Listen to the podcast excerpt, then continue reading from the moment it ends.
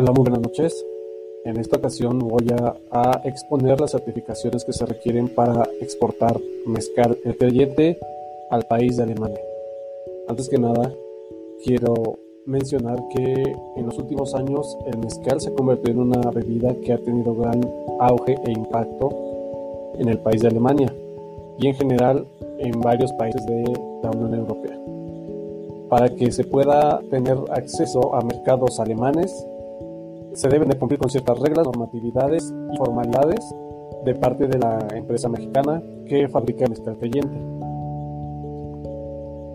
Vamos a comenzar con el registro federal de contribuyentes. Este registro identificará a la empresa como una empresa oficialmente establecida ante la Secretaría de Hacienda y Crédito Público.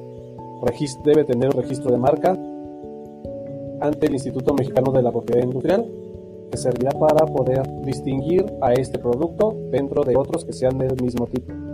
Asimismo debe contar con un código de barras que debe ser solicitado en la Asociación Mexicana de Estándares para el Comercio Electrónico. Este código de barras funcionará para que el producto sea identificado en cualquier país del mundo. Marbetes. Estos marbetes deben ser colocados de manera obligatoria por ley para todas bebidas alcohólicas que se exportan además de que sirve para tener control fiscal adecuado. La empresa debe tener un registro en el padrón sectorial de, exportadores. Esta empresa debe estar inscrita en este padrón para que pueda ser eh, de manera oficial una empresa exportadora.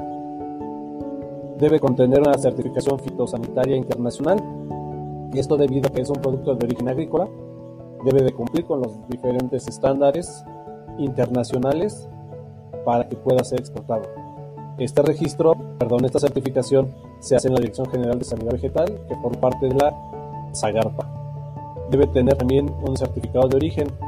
Este certificado de origen hace constar que el producto es originario de determinada área del país.